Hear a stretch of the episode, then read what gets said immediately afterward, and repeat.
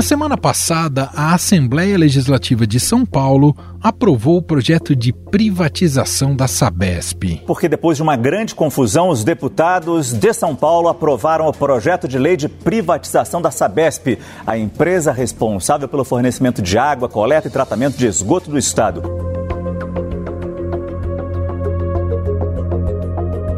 A sessão foi interrompida por causa de confusão nas galerias do local ocupadas por trabalhadores da companhia que eram contra a transferência da empresa para a iniciativa privada.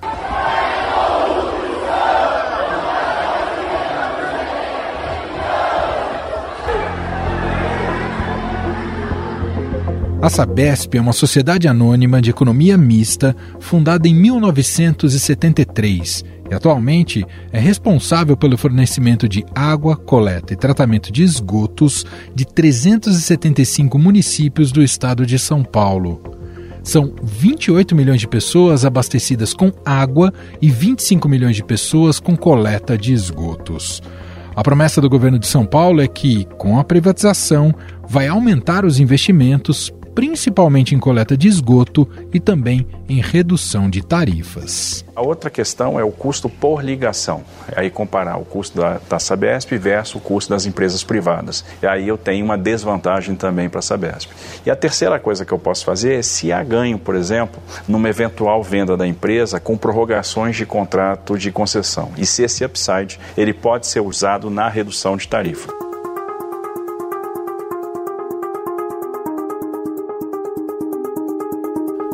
Questão é que o saneamento básico ainda é um dos problemas mais sérios que temos no Brasil. Um estudo produzido este ano pelo Instituto Trata Brasil mostra que 46,2% das moradias brasileiras têm algum tipo de privação no saneamento. Ou seja, cerca de 100 milhões de pessoas não têm rede de esgoto e falta água potável para 35 milhões. Outro agravante é que somente 51,2% dos esgotos gerados são tratados. Isso representa cerca de 5,5 mil piscinas olímpicas de esgoto sem tratamento que são despejadas de maneira irregular na natureza diariamente. Segundo o levantamento, do total de 74 milhões de moradias, quase 9 milhões não possuem acesso à rede geral de água, cerca de 17 milhões contam com uma frequência insuficiente de recebimento. 1 milhão não possuem banheiro e 22 milhões não contam com coleta de esgoto. A pesquisa mostra ainda os estados com maior população afetada pela falta de acesso à rede geral de água: Pará, Minas Gerais, Bahia, Pernambuco e Rio de Janeiro. Pela lei de saneamento básico, as prefeituras têm obrigação de elaborar um plano para ações como coleta e destinação de lixo urbano e tratamento do esgoto doméstico. Mas, apesar de ser uma das principais capitais da região norte, Belém está entre as dez grandes cidades do país com o pior saneamento, segundo o Instituto Trata Brasil. Apenas 13% dos moradores da capital têm coleta de esgoto e menos de 1% do esgoto é tratado.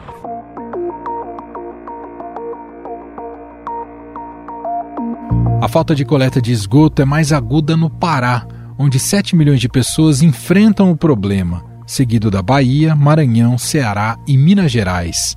Além disso, moradores que vivem em áreas de urbanização precária são os mais vulneráveis a problemas de saúde relacionados à falta de saneamento.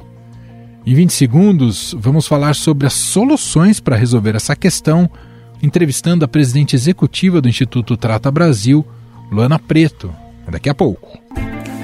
A Ambev assumiu a responsabilidade com o desafio da inclusão produtiva. Como uma empresa que gera quase um milhão e meio de empregos no país e investe no crescimento compartilhado do ecossistema, a Ambev se vê com a oportunidade de liderar essa pauta no Brasil. Para saber mais sobre inclusão produtiva e as ações e incentivos da Ambev, ouça o podcast no canal Estadão Notícias.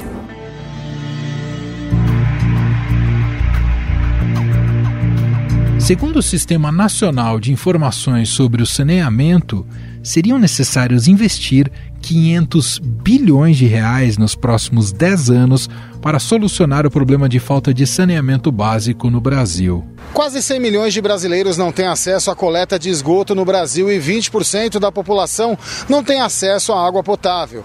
O governo já anunciou como meta a universalização do acesso ao saneamento até 2033. Investimentos que trazem ganhos para a saúde pública e para o desenvolvimento econômico e social.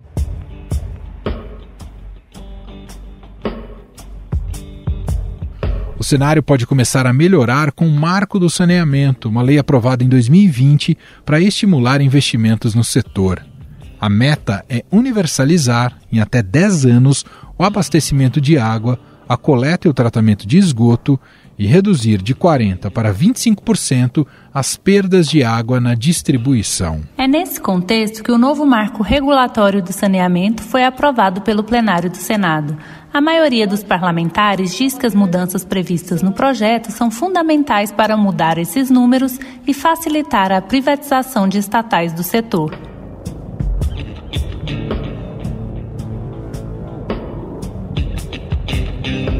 Problema é que o governo Lula tentou vetar vários trechos do que foi aprovado no governo Bolsonaro. No texto original, o marco legal exige que as prefeituras não contratem mais diretamente companhias estaduais de água e esgoto, fazendo licitação para os serviços de saneamento e abrindo caminho para o avanço de operadores privados. No entanto, a gestão petista dava uma nova chance às estatais para comprovação, agora até 2025, da capacidade de fazer esses investimentos. E ainda acabaram com o limite de 25% para a realização de parcerias público-privadas pelos estados. Vamos tentar chegar num entendimento. O que tá, me parece muito claro é que a maioria do Senado compreende que o decreto, tal como posto, invadiu a competência do Legislativo e as alterações ali postas deveriam ser feitas por projeto de lei e não por decreto. O que é do nosso interesse, evidentemente, fazer o melhor saneamento, marco de saneamento possível.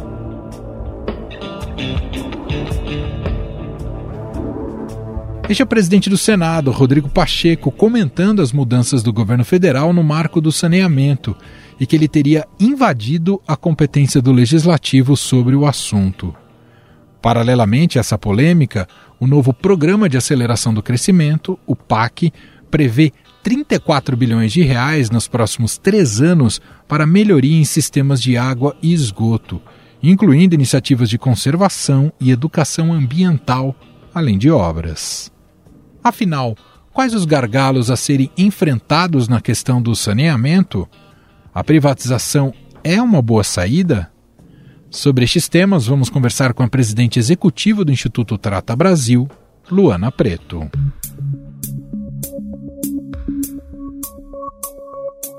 Olá, Luana, tudo bem? Seja bem-vinda. Olá, muito obrigada pelo convite, Manuel. Uma honra poder estar aqui falando desse importante tema que é o saneamento básico. Sem dúvida nenhuma.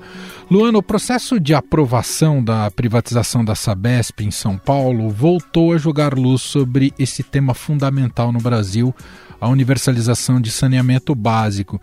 E o déficit, vocês do Trata Brasil acompanham de perto isso, o déficit no Brasil é assustador, né? 40% da população que não tem acesso à coleta de esgoto, mais de 90 milhões de brasileiros nessa situação. E eu queria começar te perguntando: o tamanho do investimento que o Estado tem feito dá conta de sanar esse problema até 2033, como estabeleceu o novo marco legal do saneamento? Excelente pergunta, Emanuel. É, se a gente olhar os últimos cinco anos, a média de investimento no nosso país foi de 20 bilhões de reais ao ano. É, então, esse é o valor que a gente tem investido em saneamento básico, ou ainda 82 reais por ano por habitante. Só que se a gente for projetar o que a gente precisa investir até o ano de 2033, que é a, a meta da universalização, conforme o marco do saneamento, a gente precisaria estar investindo 44,8 bilhões de reais, ou ainda 203 reais por ano por habitante. Né? Então, a gente está investindo menos da metade do que a gente deveria estar investindo né, em saneamento básico, e em algumas regiões, menos de 10% do que a gente deveria estar investindo. E não tem como fugir do fato de que investimento se traduz em obra, que se traduz em um maior percentual da população com acesso ao serviço. Né? Então, se a gente continuar investindo um pouco, a gente tem um horizonte de universalização bastante longo e muito diferente né, do prazo estabelecido, que é 2033. E Luana, quem hoje sofre mais com a falta de saneamento no Brasil? Existe um mapeamento tanto da distribuição geográfica e também do perfil socioeconômico? O perfil dessas pessoas que não têm acesso, né, são pessoas jovens, né, são pessoas de até 20 anos, com um grande número de filhos, né, então pessoas que têm tudo pela frente, pessoas autodeclaradas pardas e pretas, né, pessoas que têm uma renda média de somando a renda da família inteira de até R$ 2.400 e pessoas com uma escolaridade média eh, de ensino fundamental incompleto.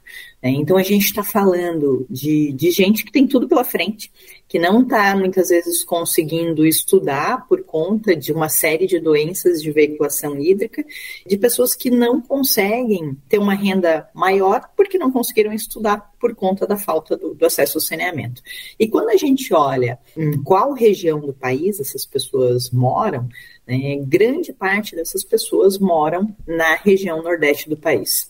Né? Então, apesar da região norte ser uma região onde os percentuais de saneamento básico são bastante ruins, pelo fato dos números absolutos da população que vive na região nordeste serem maiores do que na região norte, quando a gente olha o número de pessoas, né, a região norte é quem mais tem sofrido em relação a isso. Só para a gente ter uma noção, 46% da população da região Nordeste não recebe água todo dia na sua residência. Vai receber água uma vez por semana, uma vez a cada três dias, ou seja, eu não consigo contar que eu não preciso ter caixa d'água na minha casa, que eu posso tomar banho na hora que eu quero. Isso já demonstra que, poxa, às vezes a gente acha que o problema está na falta da coleta e tratamento de esgoto, e o problema é muito maior. A gente está falando de um monte de gente que não tem sequer água, né? Ou que se tem, não tem uma frequência, não pode contar com essa água todo dia na sua residência. Importante você dizer isso, porque quando a gente olha o número bruto de acesso à água tratada no Brasil, parece que a gente está perto da universalização.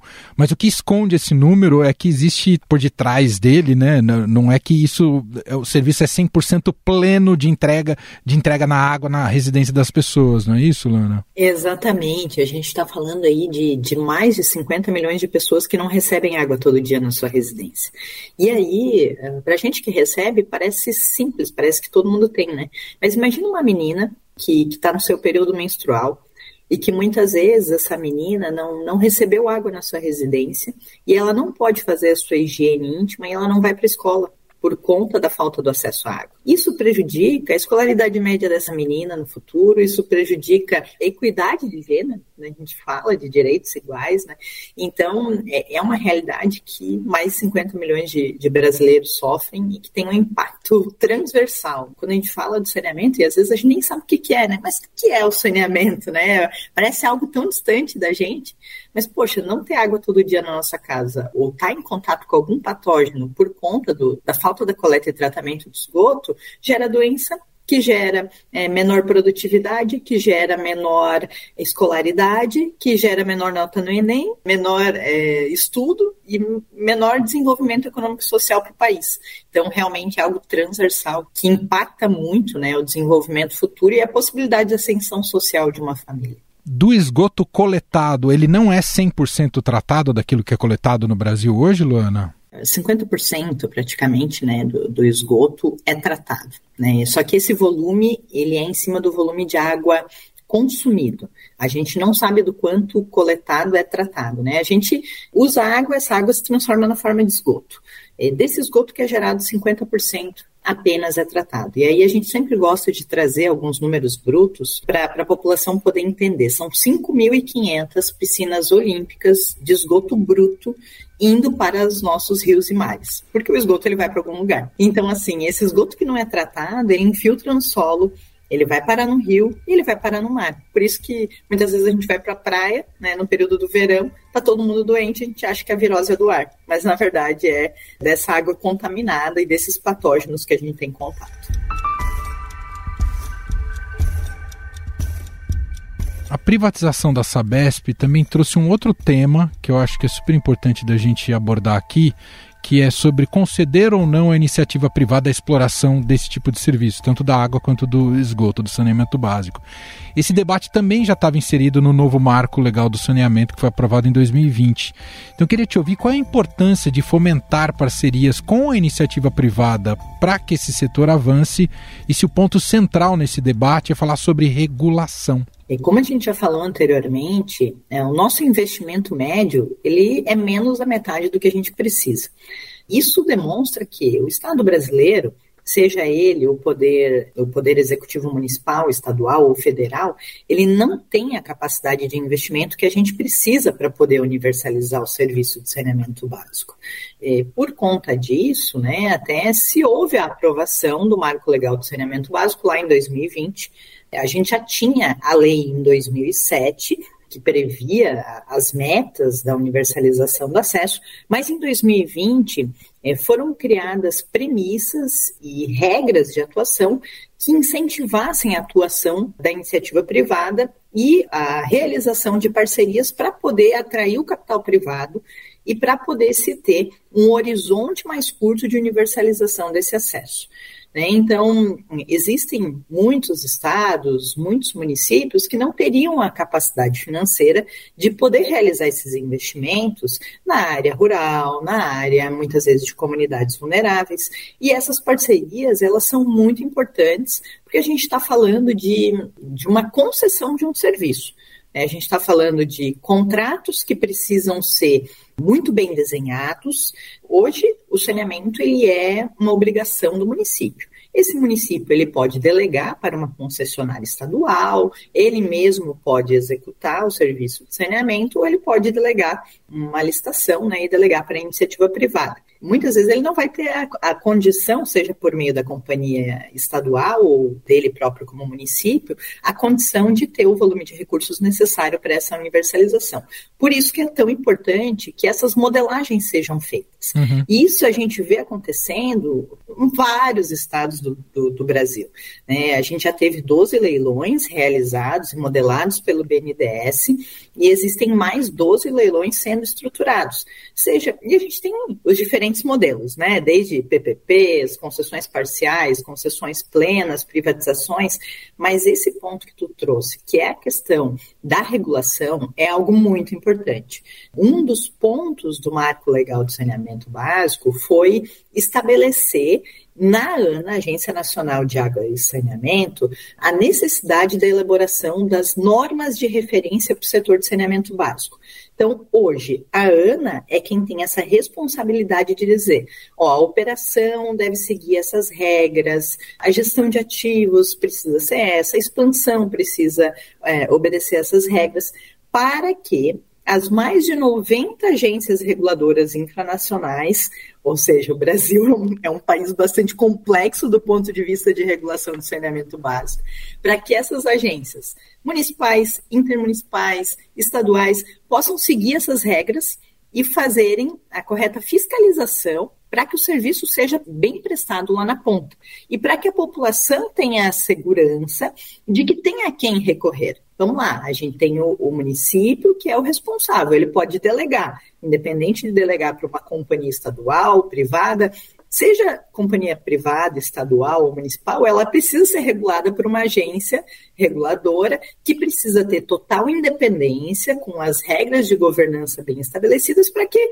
a dona Maria, ó, oh, não está sendo bem prestado meu serviço aqui, eu vou lá na agência reguladora que eles vão resolver. Né? Então, Sim. que as regras fiquem claras, isso é muito importante. E houve, é, dentro das modelagens e da, da, próprios parâmetros da lei, houve incentivos para que quem concorresse às áreas não tivessem. Eu imagino que os mercados mais habitados são os mais disputados pelas empresas. Mas como fazer com regiões mais remotas do país, para que eles tenham um serviço de excelência também? No início, quando né, se começou, eh, os leilões começaram a ser estruturados, se tinha alguns medos, porque ó, a lei foi aprovada recentemente, será que vai ter atratividade em regiões remotas para que o investimento efetivamente aconteça para quem mais precisa. É, e aí, acho que a gente teve ao longo desse, desse tempo, já até aqui, alguns exemplos bastante positivos. O Amapá, para mim, ele é um exemplo claro disso. É um estado com 600 mil habitantes, no extremo norte do país, era o pior estado em termos de indicadores de saneamento básico, 7% de coleta e tratamento de esgoto, 23% é, da população apenas com acesso à água, e é um estado onde é, foi realizado leilão e teve interesse por parte da iniciativa privada nesse estado. O interior do Alagoas, da mesma forma. Então, isso demonstra que o importante é que as modelagens sejam bem realizadas, que as áreas vulneráveis estejam incluídas nessa, nessa modelagem, né? porque depois que o contrato está feito, aí não adianta mais querer reclamar. Claro. É, é importante que na modelagem, a área rural, a área vulnerável, isso tudo seja levado em consideração para que possa se cobrar, então, a implantação do serviço nessas localidades. Né? E aí eu trago até um exemplo da própria Sabesp. A Sabesp está fazendo até agora uma norma de como operar nas áreas vulneráveis porque está entendendo que precisa. Antes, o, setor de saneamento básico, ele antes ele não costumava entrar nas áreas vulneráveis, né?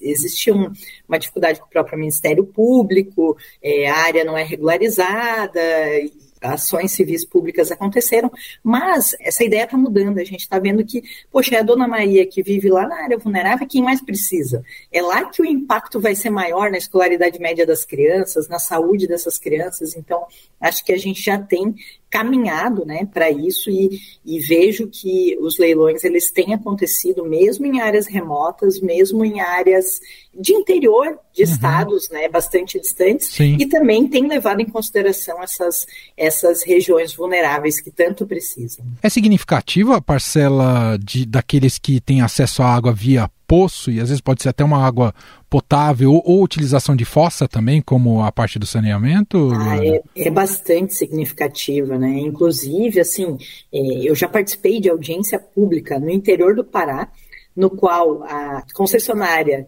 tinha implantado a rede de distribuição de água, a população não se ligava à rede de distribuição Nossa. de água, as águas de poço estavam todas contaminadas com coliformes fecais, população com índice de internação por doença de veiculação hídrica enorme, para ter uma ideia, lá era 17 internações para cada 10 mil habitantes. A média do Brasil são seis internações para cada 10 mil habitantes. E mesmo assim, não, mas água de poço é melhor. Então, assim, a gente tem uma dificuldade também de mudança de cultura no nosso país. É, a gente hoje tem mais gente no, no, nosso país que não tem acesso à água do que, do que que não tem acesso à internet. Por quê? Porque as pessoas não entendem muitas vezes a importância da água de qualidade, da água dentro dos padrões de potabilidade exigidos pelo Ministério da Saúde. Eu já fui presidente de companhia de saneamento e as, as, os testes que são feitos com a água que é distribuída para a população são a cada, a cada segundo, a cada minuto. Né? Por quê? Porque existe todo um controle de qualidade no fornecimento dessa água. E a água de poço é uma água que às vezes tem contaminação cruzada, porque assim, eu não tenho coleta e tratamento de esgoto em muitas localidades, esse esgoto vai para a fossa ou infiltra no próprio solo, esse solo contamina o poço, e a pessoa está tá muitas vezes tomando essa água e tendo episódios sucessivos de diarreia sem saber que isso vem da água. Né? Então a gente tem aí é, um problema crônico de cultura também no nosso país claro. em relação a entender a importância da água de qualidade e da coleta e tratamento de esgoto. Porque quantas vezes a gente parou para pensar, nossa, esse rio está poluído, da onde será que é? E, e, não, e muitas vezes não se toca que isso vem da falta da coleta e tratamento de esgoto. Para a gente fechar, Luana, queria te ouvir, claro que um pouco você já disse, mas você nos dá um panorama do tamanho do impacto econômico e ambiental e de saúde pública que seria para o Brasil se a gente chegasse nessa, cumprisse a meta da universalização total de acesso à água e também a saneamento básico a gente teria uma nova perspectiva de desenvolvimento econômico e social do nosso país. Né? Existe um estudo desenvolvido pelo Instituto que ele aponta que o ganho com a universalização plena do saneamento é de 1,4 trilhão de reais. A gente está falando em redução de custos com saúde, a gente está falando em ganho de produtividade, mais de 400 bilhões de reais, porque as pessoas ficam menos doentes, elas produzem mais. A gente está falando de ganho de renda, aonde não se tem acesso ao saneamento, a média de renda no nosso país é de 400, 450 reais, aonde tem é de 2.800 reais. A gente está falando de maior escolaridade média, onde não tem saneamento, a escolaridade média é de 5,3 anos, aonde tem é de 9,1 anos. A gente está falando de maior atratividade no turismo, 80 bilhões de reais, de maior valorização imobiliária. Às vezes, o único bem que a gente tem no nosso nome é a nossa casa. E tudo que a gente quer é que a nossa casa valorize. A chegada da, da água da coleta e tratamento de esgoto traz valor para um imóvel. Então, a gente está falando aí de, de dar condições, seja de desenvolvimento econômico e social, seja de promoção de turismo, seja de equidade de gênero, porque as mulheres são as mais afetadas, são aquelas que têm que deixar de trabalhar muitas vezes para cuidar de quem fica doente em casa. Então, realmente, isso eu posso dizer de coração, eu acredito que o saneamento é a grande força motriz de desenvolvimento econômico e social do nosso país. É inacreditável que o Estado não torne isso prioridade entre as prioridades básicas né, para o país desenvolver. É, é impressionante, os números são todos muito impressionantes. Bom, eu agradeço a Luana Preto, que esteve aqui com a gente, presidente executivo do Instituto Trata Brasil. Aliás, quem quiser mais informações, estudos, números. O site do Trata Brasil tem muito, tem um conteúdo bastante vasto e profundo sobre esse tema tão importante para o país. Luana, obrigado aqui pela entrevista, viu? Eu que agradeço e continuo à disposição. Um abraço. Estadão Notícias. E este foi o Estadão Notícias de hoje, segunda-feira, 11 de dezembro de 2023. A apresentação foi minha, Emanuel Bonfim. Na produção, edição e roteiro, Gustavo Lopes, Jefferson Perleberg e Gabriela Forte. A montagem é de Moacir Biasi e o nosso e-mail podcast@estadão.com. Um abraço para você e até mais.